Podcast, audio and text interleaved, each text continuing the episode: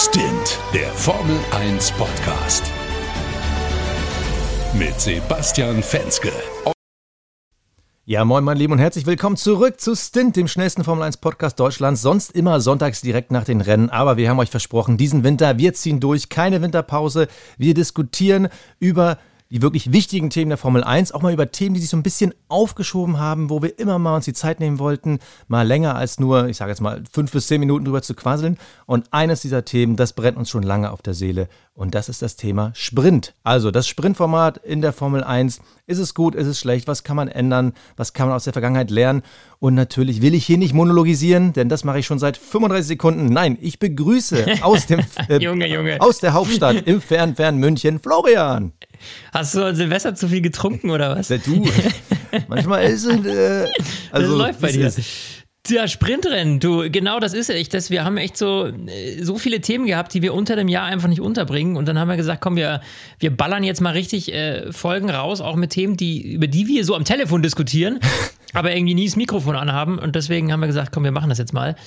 Und äh, ja, beim Thema Sprint, die Welt ist natürlich nicht schwarz und weiß. Es gibt nicht, ist kacke oder, oder super, ähm, sondern es hat alles so, naja, gibt gute Argumente, gibt aber auch Argumente, wo man sagen kann, naja, äh, braucht man nicht unbedingt. Und äh, das wollen wir heute mal so ein bisschen ausdiskutieren. Ähm, vielleicht zuallererst mal so der Plan fürs kommende Jahr, damit wir auch möglichst aktuell sind. Ähm, es stehen ja auch die Rennen für 2024 fest, wo es den Sprint geben soll. Das sind China, Miami, Österreich, USA, Brasilien und Katar, also auch wieder grob übers ganze Jahr verteilt, wo wir dann auch eben samstags äh, Action auf der Strecke haben, unabhängig jetzt vom Qualifying. Und ja, Basti, ähm, vielleicht äh, gibst du uns noch mal so ein kurzes Update äh, bezüglich der aktuellen Regelsituation und was man eventuell ändern will. Genau, also für das neue Jahr wird aktuell diskutiert. Final will man sich natürlich dann von FIA-Seite äh, mit den Teams noch im Frühjahr treffen, um es nochmal zu besprechen. Wir wissen ja, dass an den äh, Sprintregeln immer viel geschraubt wurde. Das aktuelle Format war ja so. Wir haben Freitag das Qualifying fürs Rennen, den Samstag komplett für den Sprint. Das heißt, ähm, erst Sprint Shootout, das Sprint Qualifying und dann das Sprint Rennen. Und Sonntag kommen wir wieder zurück zu dem eigentlichen Rennen, für das wir am Freitag Qualifying gefahren sind. Also teilweise, da mussten wir auch am, am Sonntag nochmal überlegen, oh, wer ist denn, wer ist denn am Freitag nochmal Pole gefahren und wer war nochmal ja, wo, weil dazwischen halt so viel Rennen lag. Das ist echt so ein, so ein, also wenn ich da gleich mal reinhaken darf, das fand ich auch irgendwie immer so ein bisschen äh, strange, dass man diese Events so mehr oder weniger auseinandergezogen hat. Also dass du irgendwie ja, irgendwie das, das Qualifying am Freitag, dann hast du aber irgendwie zwei Tage Zeit, bis das Rennen losgeht, zwischendrin noch mal eben Sprint gemacht. Äh, das fand ich auch mal so ein bisschen undurchsichtig, ehrlicherweise. Genau, also und man hat, jetzt, auf, so man hat jetzt auf Menschen wie dich gehört und plant Sehr nächstes gut. Jahr die Umsetzung. Wir machen jetzt am Freitag das Qualifying für den Sprint, am Samstagvormittag den Sprint, Samstagnachmittag Qualifying für das Rennen am Sonntag. Also sprich, zwei Events, die geschlossen zeitlich direkt nacheinander passieren. Qualifying, mhm. Rennen, Qualifying, Rennen. Also erst Sprint und dann das Hauptrennen abgehandelt. So, erster Gedanke ähm, von dir. Ja, für uns als Zuschauer finde ich es deutlich angenehmer. Ja. Weil du, du hast zwei Komponenten eines Rennwochenendes, die klar voneinander abgetrennt sind, mehr oder weniger. Also die einfach hintereinander folgen. Also es passt einfach besser zusammen. Ja, also auch wenn man jetzt sagt, naja gut, der Samstag war ja vorher komplett Sprint und jetzt ist es aufgeteilt in äh, zweite Hälfte Freitag, erste Hälfte Samstag und dann nochmal zweite Hälfte Samstag fürs Rennen aufgeteilt mit erster äh, mit äh, Sonntag. Ähm, Nichtsdestotrotz finde ich es besser, wenn man irgendwie chronologisch das Ganze angeht. Ähm, fühlt sich für mich irgendwie korrekter an. Ähm, und ja, also auch, auch für die Leute, weißt du, wenn du jetzt überlegst, keine Ahnung, ich, es gibt ja Menschen, die auch sagen, naja, der Sprint irgendwie, das, das interessiert mich jetzt nicht so, ich bin irgendwie fokussiert aufs Rennen, habe aber jetzt einfach Freitag keine Zeit, das Qualifying vom Rennen zu gucken, weil ich halt arbeiten muss. So. Ähm, dann ist das halt, dann wurde man quasi immer wieder ums Qualifying drumherum gebracht vom richtigen Rennen. Ähm, jetzt hat man eben die Möglichkeit zu sagen, naja gut, ich gucke eben wie gewohnt irgendwie Samstagnachmittag mein Qualifying und am Sonntag mein Rennen ähm, sprich, da wird mir dann quasi dieses eine Gesamtpaket nicht genommen. Und durch die Aufteilung vorher war es halt für viele einfach nicht möglich, sich das Rennqualifying anzuschauen. Und deswegen finde ich das jetzt schon eine ganz gute Lösung. Und für alle, die einfach mehr Zeit haben und sagen, hey, ich kann auch irgendwie äh, Freitag gucken, Sprint, kein Thema, dann ja, dann äh, ist es ja super, dass man dann irgendwie noch äh, ein Qualifying am Freitag für den Sprint hat und am Samstag dann eben das Sprintrennen. Also mein erster Gedanke war ähnlich wie deiner, dass eben dieses Kuddelmuddel, dass man am Sonntag nicht mehr weiß, wer Freitag da gefahren ist. Und ich muss auch zugeben, teilweise vergisst man auch, dass auf einmal Freitagabend ein Event ist oder Freitagnachmittag ein Event ist, das irgendwie relevant ist. Denn ähm, das haben wir beide ja schon öfter gesagt, wir sind jetzt nicht die Hardcore-Trainingsgucker, äh, wie übrigens die Mehrheit der Formel 1-Fans, weil bei den Trainings einfach zu wenig passiert. Und da vergisst man manchmal den Freitag, dass der auf einmal Relevanz hat. Deshalb ja. finde ich die Reihenfolge auch besser. Irgendwie fühlt es sich für mich aber trotzdem noch komisch an, weil du hast zum Beispiel am Samstag Vormittag den Sprint, der ja zeitintensiv ist und ich sag mal auch zum Zuschauen mehr Anspannung irgendwie abverlangt. Und wiederum dann Samstagnachmittag dann das Qualifying, was ja dann, dann doch ein bisschen seichter ist, wo es hinten raus dann ein bisschen äh, spannender wird. Aber ganz ehrlich, Q3, wenn du da nicht irgendeinen Top-Fahrer auf einem Hot Seat eine Minute vor Ende hast, dass der vielleicht rauspurzelt, ist jetzt zum Beispiel, Entschuldigung, das Q1, also die erste Qualifying-Runde. Also da ist die Anspannung weniger hoch. Und ich, ich finde es jetzt interessant, das Rennen an einem Samstagvormittag zu machen. Also ich glaube, es macht es für die Teams nicht leichter, vor allem weil ja auch der, das Sprintrennen ähm, ja auch eine höhere Gefahr birgt für, für Fehler, für mögliche Unfälle und Reparaturen. Also ich glaube, für die Teams wird es tendenziell ja. stressiger. Glaube ich auch. Also für die Teams wird's, äh, könnte ich mir auch vorstellen, stressiger, weil du eben, wie du schon gesagt hast, beim Quali einfach ja eine viel geringere Wahrscheinlichkeit hast, dass du das, die Karre irgendwie zerlegst im Vergleich zu einem, zu einem Rennen. Und wenn du dir überlegst, naja gut, wie viel kann ich denn im Sprintrennen an einem Vormittag riskieren, wenn ich das Auto am Nachmittag für eine perfekte Runde auf die Strecke bringen muss? Hm, also, also was ne, wenn du überlegst, was da an Reparaturarbeiten noch nötig sein könnte. Ja. Ähm, ich bin mal gespannt, was das, was, was die Uhrzeiten dann auch am Ende sind. Ne? Also wo man dann wirklich äh, sagt, okay, wie viele Stunden haben die Teams denn wirklich Zeit am Ende, ähm, sich vom Sprint aufs Quali vorzubereiten? Ja, das ist nämlich auch so ein Ding. Ähm, wir haben nämlich zwei Sachen. Auf das eine sind die Uhrzeiten. Da sind wir natürlich, wir als europäische Formel 1-Fans, wir sehen uns ja immer in der Meinungshoheit, dass wir sagen so, nee, wir wollen die klassischen Uhrzeiten haben, die wir halt kennen. Und wenn ich dann auf den Rennkalender gucke, über den können wir uns auch nachher noch mal ein bisschen detaillierter unterhalten. Aber wenn ich jetzt sehe, zum Beispiel China ist ja sehr früh meist, so habe ich es jetzt in Erinnerung. China ist ja die letzten Jahre äh, nicht im Kalender gewesen. Miami ist dann tendenziell eher spät. Austin, USA ist ja auch spät. Das geht, glaube ich, noch für uns zum Vormittag, aber sie dann Brasilien. Also ich, die Uhrzeiten werden halt vor allem für europäische Fans mhm. dann herausfordernder, weil dieses Vormittagsfahren wird vor allem für Rennen äh, wie China, ähm, Katar war ja noch dran, das dürfte ja noch passen, aber für China wird es, glaube ich, herausfordernd und Miami, das, also es findet dann so komisch dann im Tag statt. Äh, statt ja. Äh, ja, die Frage ist, und da muss man, glaube ich, auch wieder unterscheiden, für wen sind die Sprints gemacht? Also. Naja, da, da würde ich später nochmal kommen. Also allgemein ja. Vor- und Nachteile. Ich will jetzt einmal mal noch bei diesem Format bleiben. Das zweite Ding, was halt noch nicht final geklärt ist, ist halt das Thema Park-Fermé-Regeln. Also nochmal zusammengefasst, wie war es bisher?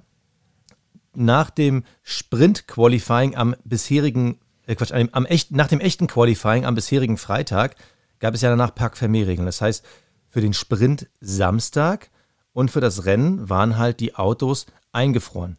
Du konntest maximal noch Teile eins zu eins tauschen, die halt irgendwie kaputt gegangen sind.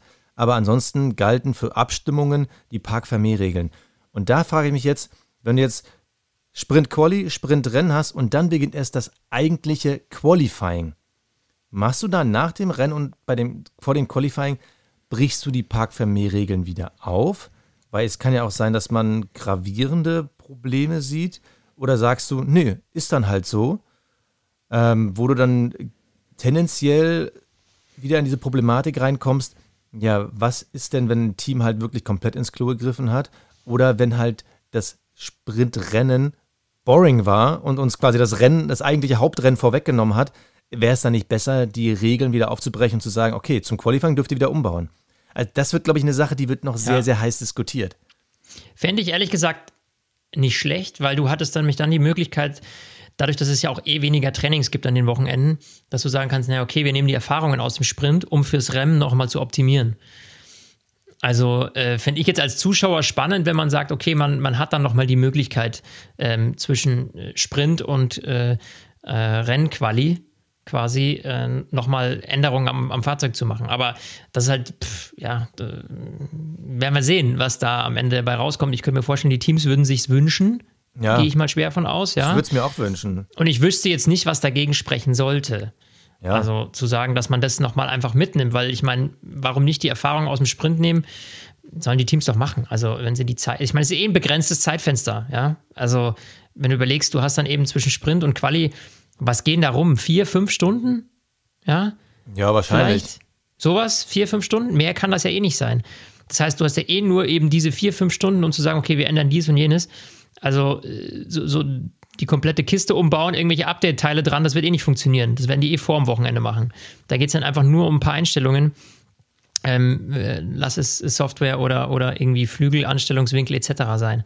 Und ich finde auch, dass nochmal, das muss man auch nochmal sagen, ich finde ja auch, ein Sprint ist eben ein anderes Rennformat als ein Rennen. Und ähm, warum da nicht unterschiedliche Konfigurationen fahren? Also finde ich jetzt, finde ich jetzt legitim. Ja, und da kommen wir jetzt dann direkt zum Hauptpunkt, nämlich die Frage, wo liegen die Vorteile und die Nachteile von einem Sprintwochenende? Und ähm, die Woche hat sich erst Carlos Sainz nochmal geäußert, dass er die Rennen langweilig findet. Wir haben von Fahrern gehört wie Max Verstappen, der findet sie ja komplett überflüssig. Also die Fahrer, die sagen natürlich dann auch gerne mal pressegerecht äh, und wahrscheinlich steht es auch in ein, zwei Verträgen, grundsätzlich keine verkehrte Sache, weil mehr Racing für die Fans aber man hört eigentlich bei allen immer wieder durch, dass sie eigentlich keinen Bock drauf haben, weil es dann doch eher so ein, ein Rennen zweiter Klasse ist. Also nur um nochmal mhm. in Erinnerung zu rufen, die ersten acht Fahrer bekommen Punkte, acht bis ein runtergezählt, was natürlich eine deutlich geringere Wertigkeit hat als jetzt ähm, ein, ein, echtes Rennen oder ein, ein Hauptrennen. Ähm, ja. Das, eine Ding, dass halt die Fahrer gefühlt nicht im Boot sind. Das zweite sind halt eben die Punkte. Wir reden halt davon, dass die ersten acht Punkte bekommen und nicht die ersten zehn, wo wir halt dann immer schnell in die Situation kommen, warum sollte ein Fahrer oder ein Team auf Platz 11, 12 groß im Sprint fighten? Macht das viel Sinn? Und natürlich, ja, du, ja, Du, du kannst dir eben, und das ist ja genau, das ist, um den Gedanken weiterzuführen, du hast natürlich jetzt die Möglichkeit zu sagen, naja gut, wenn ich jetzt, weiß ich, Alpha Tauri bin zum Beispiel, ja, oder Haas oder whatever, so, ich werde nie unter die ersten acht kommen, höchstwahrscheinlich, ja, so. Und warum sollte ich dann Getriebe und Motor verheizen? Ja. Ähm, wenn, ich, wenn ich mir das einfach aufheben kann fürs Rennen, wo ich dann vielleicht doch die Chance habe, mal das ein oder andere Pünktchen zu machen mit, mit Platz 10. Äh, wo auch die Wahrscheinlichkeit vielleicht höher ist, dass noch ein paar, weil das Rennen länger ist, ein paar ausfallen und ich das dann nutzen kann für meinen, äh, für, für mein Fahren. Also die, das animiert ja fast dazu zu sagen, wir machen langsam, weil ob wir jetzt im Sprint Elfter werden oder beziehungsweise Neunter werden oder, oder irgendwie 15. ist doch total egal. Ja, lass uns ein bisschen Lift and Coast machen, lass uns Getriebe schonen lass uns Motor schonen und äh, um dann nicht in die äh, Strafen reinzukommen, die irgendwie dann drohen, wenn wir zu viele Teile verschwenden. Also ich finde, da müsste es mehr Anreiz auch für die hinteren Teams geben, dort wirklich ähm, Vollgas geben zu müssen, mehr oder weniger, um dort Punkte zu sammeln, weil dann könnte ich mir vorstellen, dass es noch ein bisschen spannender wird. Ja, da würde ich als letztes drauf kommen, nämlich bei unseren Ideen, was man dran machen kann, weil auch wir sehen das ja nicht ganz unkritisch. Ähm, Erstmal noch die Vorteile, die immer wieder heiß diskutiert werden. Der eine große Vorteil ist natürlich mehr Show. Mehr Show bedeutet ja. für die Fans an der Strecke mehr Abwechslung, mehr zu sehen. Natürlich auch für uns Fans zu Hause. Es gibt halt mehr echte Spannung zu sehen. Eben, wie wir eben gesagt haben, Training, da stelle ich jetzt nicht extra einen Wecker für, aber für einen Sprint, naja, da passiert halt was. Da will ich auch schon gucken. Richtig. So, mehr Show heißt auch mehr Kohle. Also es wurde ja extra der, der Budgetdeckel ähm, wurde ja angehoben, damit die Teams auch mehr dann in den Sprint investieren. Und ein weiterer Vorteil, der immer wieder genannt wird, ist natürlich dadurch, dass du weniger Trainingszeit hast, also es fällt ja ein Training weg, hast du natürlich einen höheren Überraschungsfaktor.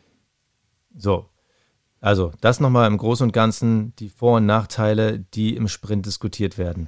Und weil halt immer noch, also in der Diskussion hauptsächlich negative oder ich sag mal eher kritischere Töne zum Sprint fallen, ist halt die Frage, was kann man ändern? Und da hat eben auch Carlos Sainz in dem Interview gesagt, Reverse Grid. Und da müssen wir, glaube ich, mal als ersten ja. Punkt ansetzen, weil auch wir es ja immer wieder erwähnt haben. So, was denken wir über Reverse Grid? Leg einfach mal das, vor ja, ich finde, das, das klingt im ersten Moment so cool, wenn man sich denkt, yay, dann hat man irgendwie, da müssen die von hinten nach vorne fahren, etc. pp. Ja, aber welche, welchen Anreiz habe ich denn, dann irgendwie äh, schnell unterwegs zu sein? Weil wenn ich letzter bin, dann starte ich ja als erster. Also, äh, das heißt, du, du, du verlierst natürlich irgendwie den Anreiz, da Vollgas zu geben. Ähm, wenn du weißt, je besser ich hier abschneide, desto schlechter schneide ich dann später ab oder desto weiter hinten muss ich starten. Also da müsste man halt irgendeine, irgendeine Instanz finden, äh, um Druck aufzubauen, dass es trotzdem noch einen Vorteil hat, möglichst weit vorne zu sein.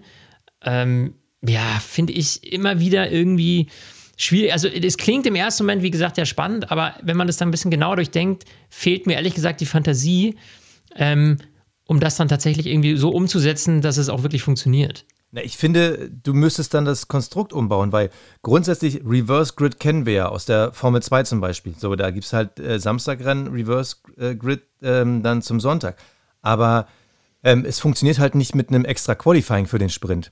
Also, nee. was, was, du ja gerade gesagt hast, auch so, es macht ja keinen Sinn, dann absolut schlecht zu sein. Also, entweder gibt es dann nur ein Qualifying für das komplette Wochenende, also dass man zum Beispiel sagt, okay, ich habe ich hab Freitag ein Qualifying, die Reihenfolge, die am Ende rauskommt, definiert mir den Sonntag und die umgekehrte Reihenfolge fahre ich am Samstag. Also, Max Verstappen fährt Freitag auf Pole, startet das Rennen am Sonntag auch von Pole, muss dafür aber am Samstag von ganz hinten starten. Dann hast du ein Event weniger hast dann aber eben dieses Reverse Grid, weil wenn du das Reverse Grid ausfährst, dann kommst du halt genau in die Situation, was du gerade gesagt hast. Es macht ja keinen Sinn, äh, ja. zu gucken, wer fährt genau. am langsamsten um die Strecke. Eben. Oder dann du sagst halt, dann hast du wieder ein Event weniger, weil genau. dann hast du ein Quali weniger. Du kannst halt auch sagen, wir nehmen die WM-Wertung als Grundlage ähm, und sagen halt ganz klar, der WM, wir haben halt Qualifying, das fährt den, den Sonntag aus und mhm. die WM-Wertung ist die Vorgabe, ist aber im Endeffekt das Gleiche, nur dass du halt vielleicht einen anderen Spannungsbogen innerhalb der Teams hast, hast aber auch wieder ein Event weniger. Ja. Oder, also, ich, ich, also grundsätzlich finde ich den Gedanken vom Reverse Grid nicht schlecht, weil ich glaube, dass wir eine ganz andere Form von Rennen sehen werden. Ich, also. Ja, du musst halt überlegen, gut, ich meine, im, im Sprint könnte es sich in der Hinsicht lohnen, weil es ja eben nur 100 Kilometer sind. Ja. Das heißt, der Sprint, du musst halt echt gucken, selbst ein Max Verstappen wird dann Schwierigkeiten haben, auf, wenn er, wenn er mal angenommen, der, der zieht jetzt da wieder durch und egal in welche Regelung du jetzt nimmst, also nimmst du jetzt die, die Punkte in der, in der, in der WM-Wertung oder ähm, ja, oder nimmst du eben äh, das Qualifying fürs Rennen und machst daraus Reverse Grid dann. Du hast halt nur 100 Kilometer Zeit, um da ganz nach vorne zu fahren. Das heißt, der Druck für die Top-Piloten steigt natürlich. Das ist ja das, was wir ja mehr oder weniger sehen wollen. Und klar, die Chance für einen weiß ich nicht, Kevin Magnussen oder einen Nico Hülkenberg, ähm, dann auch wirklich mal irgendwie Punkte zu holen und vielleicht doch sich irgendwie vorne zu halten bis auf den achten Platz, die würden natürlich auch steigen, wenn die eben nicht von hinten nach vorne fahren müssten, sondern sich irgendwie versuchen müssten, vorne zu halten.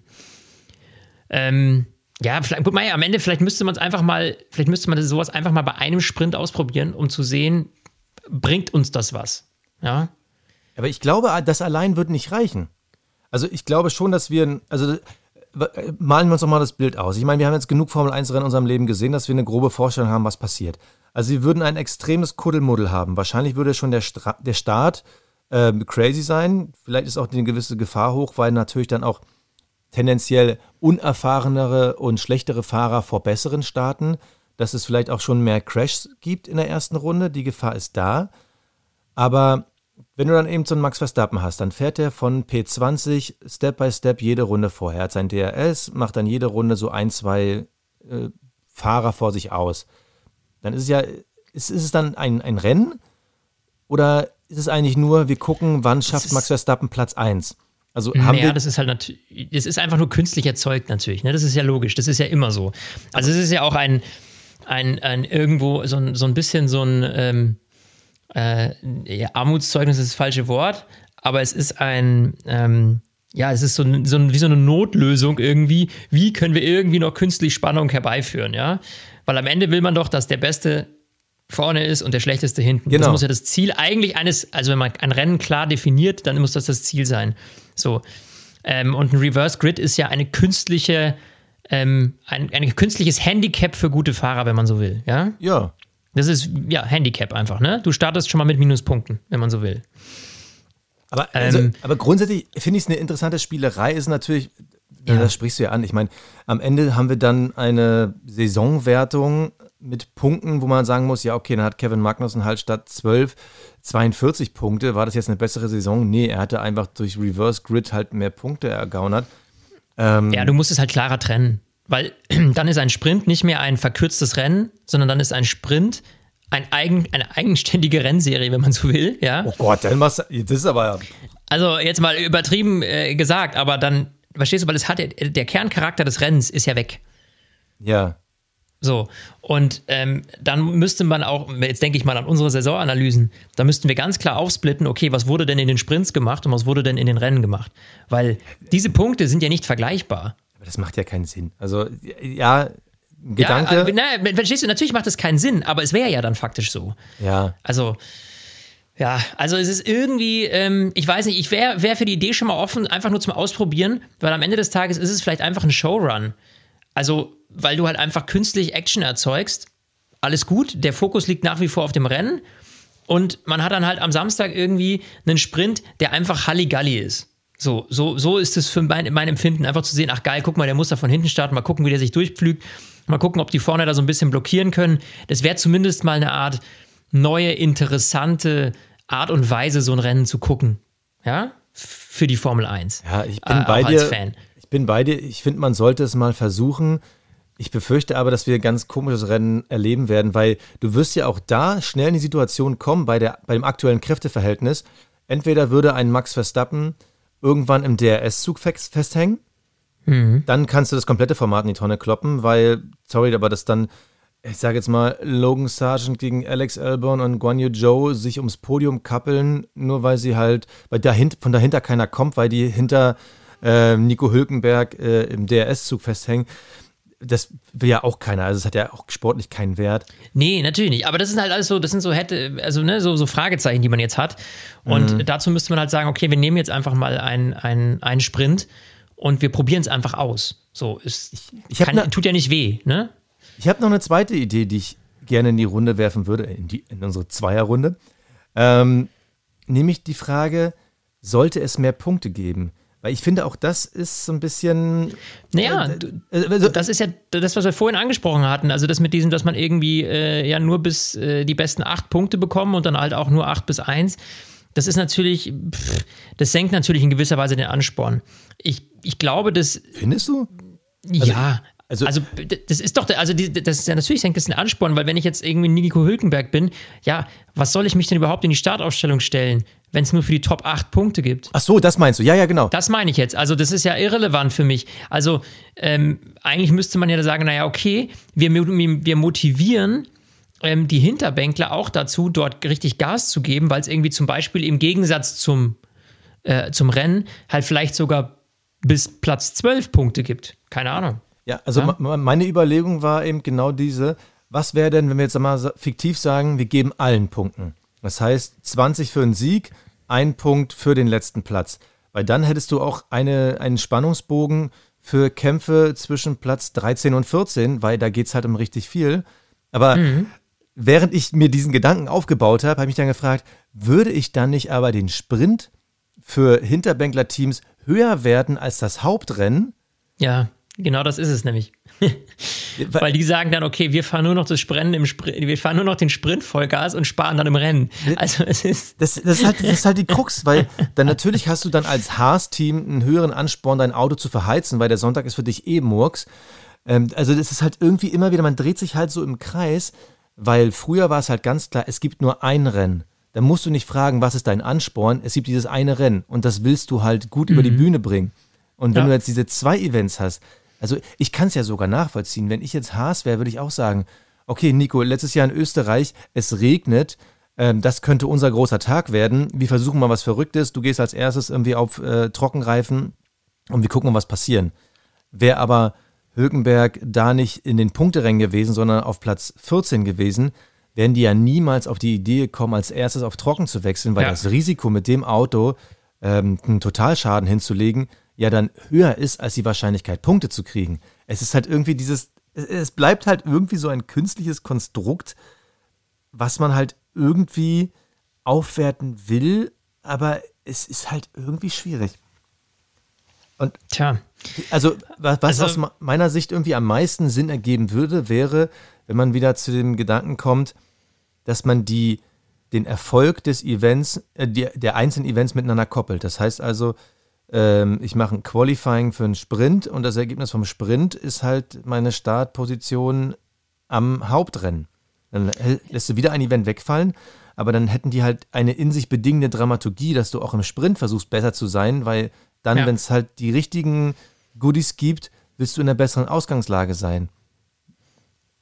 Ja, das wäre, dann hätte man zumindest in, in ansatzweise einen Ansporn. Aber meiner, am Ende ist es dann halt, also ich sag mal so, wenn du sagst, wir tauschen einen Quali gegen, gegen Sprint, ja, dann hast du zumindest schon mal, sag ich mal, einen, ja, vielleicht spektakuläreren Samstag, Sonntag. Weil so eine Quali für einen Sprint, ganz ehrlich, ist jetzt nicht für jeden rele mega relevant, ja.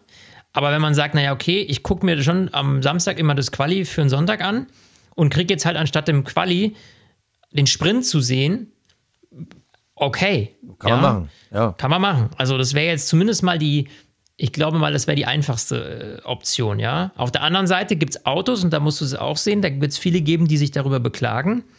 Und da nehme ich jetzt sicherlich schon mal einen Haas mit ins Boot. Ähm, es gibt Autos, die sind auf einer Runde wahnsinnig gut, haben aber super schnelle Degradation äh, im Rennen, ja, auf längere Strecken. Er meint Für die wäre das natürlich von Nachteil. Weil die sagen natürlich, ja, komm, also ganz ehrlich, auf eine Runde, wir hätten bessere ähm, Positionen beim Rennstart, wenn wir ein normales Quali hätten, als wenn wir jetzt 100 Kilometer Sprint fahren, weil da spült es uns wieder nach hinten. Also, es ist jetzt auch nicht für jeden super, aber ich glaube, alle ins Boot zu holen, das geht sowieso nicht. Also, man muss da irgendwie Kompromisse finden. In jedem Fall, um mal eine Zusammenfassung abzugeben, ich fände, auch wenn ich ja jetzt, äh, jetzt nicht 100% überzeugt bin von dieser Thematik, aber so ein Reverse Grid als als einfach nur mal um zu gucken, ob es spannend ist. Ja, also aus Fanperspektive beim Zuschauen gibt es Spannung, gibt es irgendwie crazy Situationen, die mich unterhalten. Ja, weil am Ende geht es mir darum, als Zuschauer, ich möchte unterhalten werden. So. Und das ist jetzt egal, ob ich am Fernseher sitze oder ob ich an der Strecke bin. Ja. Ein Reverse Grid könnte Unterhaltung haben, könnte ich mir schon vorstellen, ja. Ähm, ob dann das jetzt dann noch super Rennen nennen kann, keine Ahnung, muss jeder für sich entscheiden. Aber wenn es mich unterhält, habe ich ja gewonnen. So müssen wir es vielleicht mal ganz pragmatisch sehen. Ja, klar. Und dann hat auch die Formel 1 gewonnen, weil Unterhaltung ist das, was sie verkaufen am Ende. Und äh, insofern ausprobieren, why not? Und ansonsten, ja, also zwei Qualifyings am Wochenende brauche ich ehrlicherweise auch nicht. Also, nee, das ist halt ähm, halt das Ding. Das ist halt das Ding, ja. Ähm, klar, für die Leute an der Strecke passiert ein bisschen mehr. Ich meine, du zahlst verdammt viel Geld für diese Tickets. Und je öfter die Autos auf der Strecke sind, desto besser für dich und lieber halt noch ein Quali anstatt noch ein extra Training, ja. Ähm, das ist zwar auch wieder wahr, aber am Ende des Tages, ich glaube, wenn man einfach wirklich am Samstag ähm, mehr oder weniger zwei Events hat, also dass man sagt, okay, ich habe irgendwie am Samstag äh, Quali plus Sprint plus und dann am Sonntag das Rennen, wäre schon mal was. Ja, und ich meine, viele, darfst du auch nicht vergessen, auch an so Rennwochenenden, wenn ich mir Tickets gekauft habe, viele können nicht schon Mittag um zwölf anreisen. So, ja. Das heißt, du gibst ja auch irgendwie dein Geld aus, um vielleicht irgendwie noch ein Quali zu sehen, kommst aber gar nicht dahin. Also, ja, also ich glaube, wenn man einfach einen Samstag und einen Sonntag als zwei Tage komplett füllt, dann reicht das eigentlich aus, meiner Meinung nach. Ja, das, aber, das, ähm, das glaube ich auch. Aber man darf auch nicht vergessen, ich meine, äh, natürlich macht man das äh, TV-Rechte, weil man natürlich dann ja auch mehr Sendezeit mit äh, mehr Prominenz ja, ja. und mehr Werbung verkauft. Aber natürlich ist es auch für die Betreiber vor Ort, wenn ich natürlich den Freitag schon aufwerte, die verdienen halt vor Ort ihr Geld halt mit den Tickets und mit den verkauften Bratwürsten. Das ist halt so. Und wenn ich natürlich dann mehr Leute habe, habe ich natürlich mehr Bratwürste. Also mhm. ich kann schon verstehen. Ich glaube, wir haben uns jetzt grundsätzlich darauf geeinigt, wir würden ein Qualifying weglassen, aber diesen, so eine Dreieraufteilung macht schon irgendwie Sinn. Ich glaube, man muss die Punkte ausweiten. Und wenn man halt halbe Punkte von mir aus vergibt, ja, ich weiß, es wird immer künstlicher, aber also entweder machst du dann von Platz 1 bis 12 Punkte, ja, sowas. dass, du, dass du schon mal mehr mitnimmst, aber genau. wirklich dann im Einser-Punkteschritt. Du kannst aber auch sagen, hey, wir vergeben hinten halbe Punkte, damit wir das Qualif äh, das, den, den Sprint nicht zu sehr aufwerten, mhm. aber trotzdem noch so kleine Goodies mitgeben. Man werden wir dann von über, jetzt gibt es aber 0,1 Punkt reden. Es, es ist halt so, wenn man dieses Spannungselement haben will, dann muss man definitiv noch dran rumfeilen, weil in der jetzigen Form, ja. es lässt halt noch zu viel Diskussion, zu viel Unzufriedenheit zu. Und wir sehen ja allein daran, dass es jedes Jahr verändert wird, dass man auch selber noch nicht damit zufrieden ist, was ich okay finde. Aber langsam muss man sich wirklich an die großen Dinge rantrauen. Und da finde ich es genau das, was du gesagt hast. Wir müssen jetzt einmal das Reverse Grid ausprobieren, so wie auch in der Vergangenheit, wir hatten ja auch das ähm, ähm, Quali Shootout ausprobiert. Wie ist das, wenn dann halt alle paar Minuten der letzte rausfällt? Genau, was so. ja total in die Hose gegangen ist. ja, also give it a try. Ja, aber man hat es dann gesehen. Also man muss es einfach, genau. weil viele Ideen, die klingen erstmal super, aber in der Praxis sind die kaum umsetzbar. Und deswegen, aber ich finde es mutig zu sagen, okay, wir gehen neue Schritte und wir trauen uns was und wir verändern was. Also warum nicht? Man kann ja Dinge ausprobieren und bei einem Sprint das mal auszuprobieren, tut niemandem weh und wäre auf jeden Fall mal eine interessante, interessante Option. Lass uns noch zum Schluss einmal jetzt einen Ausblick geben für 2024. Also wir haben jetzt grob die, äh, also die, die, die Regeln ummalt. Über die Reifen, ja, bei, muss man jetzt nicht drüber reden. Also Q1 Medium, Q2 Medium, Q3 Soft, alles klar. Parkfamilieregeln ist alles diskutiert. Aber jetzt nochmal diese sechs Rennen nächstes Jahr. Wo hätten wir das Gefühl unter den aktuellen Bedingungen, das könnte spannend werden und das könnte heikel werden? Also ich fasse nochmal zusammen. China, Miami, Österreich, USA, also Austin, ähm, Brasilien und Katar. Und wenn ich die Liste sehe, dann denke ich sofort so, Österreich könnte Gefahr laufen. Das war letztes Jahr spannend, weil das Wetter gepasst hat. Ja, da haben wir aber unsere, ich will jetzt nicht zu groß drauf rumhacken, äh, unsere ganze Track-Limit-Debatte, aber das ist wieder ein anderes Thema. Ja, also hm. könnte ein Fragezeichen sein. Ich sehe als richtig kompliziert Austin, weil die Strecke bietet dann ja doch nicht so viele Möglichkeiten. Sie sieht spektakulär aus, wenn man dann die Startzielgerade hochfährt und danach die S's. Ähm, super, aber ein richtiger Überholknüller ist es aus meiner Sicht nicht. Brasilien finde ich gut. Ja. Das ist sogar ehrlich gesagt mein Favorit. Ja, meiner auch. Katar, das war letztes Jahr das, das Hitzerennen. ja. Ähm, ja, auch da, ich, da sind wir, glaube ich, sogar einen Sprint gefahren. Ich habe es jetzt gerade gar nicht mehr im Kopf. Ähm, ja, sollte man machen. Äh, siehst du, genau, wir hatten letztes Jahr, ach, war das das Piastri-Rennen? Ja, genau, das war das, wo Piastri gewonnen hat. War mhm. auch nur spannend, weil Max Verstappen halt von hinten gestartet ist. In Austin hat Max Verstappen ganz, ganz easy gewonnen. Da hatten wir sogar die Befürchtung, boah, das war der Sprint, der so langweilig war. Was wird das nur für ein langweiliger Sonntag? Der uns mhm. dann mit Hamilton und Leclerc äh, doch noch alles an, äh, an positiver Bescherung gegeben hat. Aber grundsätzlich, beide Sprints in der Vergangenheit wären halt mit einem Max Verstappen von Pol, beziehungsweise sind mit einem Max Verstappen von Pol boring gewesen. Also Katar äh, und äh, Austin sehe ich kritisch. Auf Brasilien freue ich mich. Österreich, Wackel, Miami. Ich, ich mag Miami nicht. China ist eine Strecke, die ich persönlich mag. Vom Layout. Mhm. Könnte was sein. Gibt einige Überholmöglichkeiten. Also ich finde Licht und Schatten. Ja, ja, das ist, glaube ich, äh, das fasst es ganz gut zusammen. Dieser Sprint an sich hat einfach Licht und Schatten und ähm, deswegen, also ich plädiere nochmal dafür, einfach Dinge mal auszuprobieren, weil ähm, so wie es jetzt ist, ist es eben nicht perfekt und ähm, warum dann nicht einfach mal, ja, gewisse Dinge mal testen. Ja, mein Übrigens, Lieber. Eine Quizfrage ja? zum Schluss. Hau dich raus. und für alle, die äh, gerade noch zuhören. Wer der häufigste Sprintsieger ist, dürfte klar sein. Das ist äh, der allseits bekannte Max Verstappen. Wer hat die zweithäufigsten Sprints gewonnen? Äh. Boah, die zweithäufigsten? Ja, ich zähle nochmal durch, äh, wie viele es insgesamt waren. Also Max Verstappen, dann die Nummer zwei, dann äh, ein George Russell und ein Oscar Piastri. Also wir hatten erst vier verschiedene Sieger. Wer ist am zweithäufigsten Sprintsieger geworden? Äh, Perez nicht. Nein. Achso, Paris habe ich übrigens vergessen, mittendrin, genau. Der hat einmal gewonnen. Du meinst insgesamt oder im letzten ja, Jahr? Insgesamt. Insges seit, zwei, so. seit 2021. Es waren 1, 2, 3, 4, 5, 6, 7, 8, 9, 21, 10, 11. Paris 11. nicht, Verstappen. Die Ferrari waren mal miserabel davor. Haben die Ferrari überhaupt schon mal gewonnen? Nee. Nee. Mercedes? Mercedes Hamilton, aber doch nicht, ey. Okay, dann ja. löse ich auf. Valtteri Bottas hat 2021 in Monza Ernst. und in Sao Paulo den Sprint gewonnen. Damit ist er bis heute der zweithäufigste Sprintsieger. Ja, siehst du mal, es gibt immer wieder Überraschungen. Zugegeben, damals und, in einem Mercedes, aber ja. ja.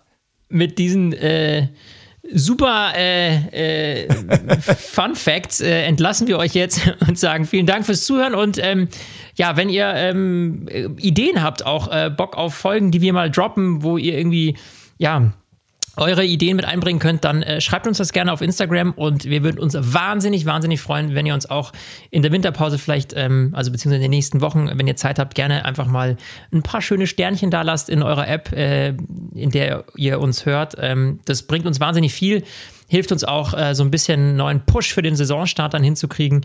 In diesem Sinne, macht's gut, Servus.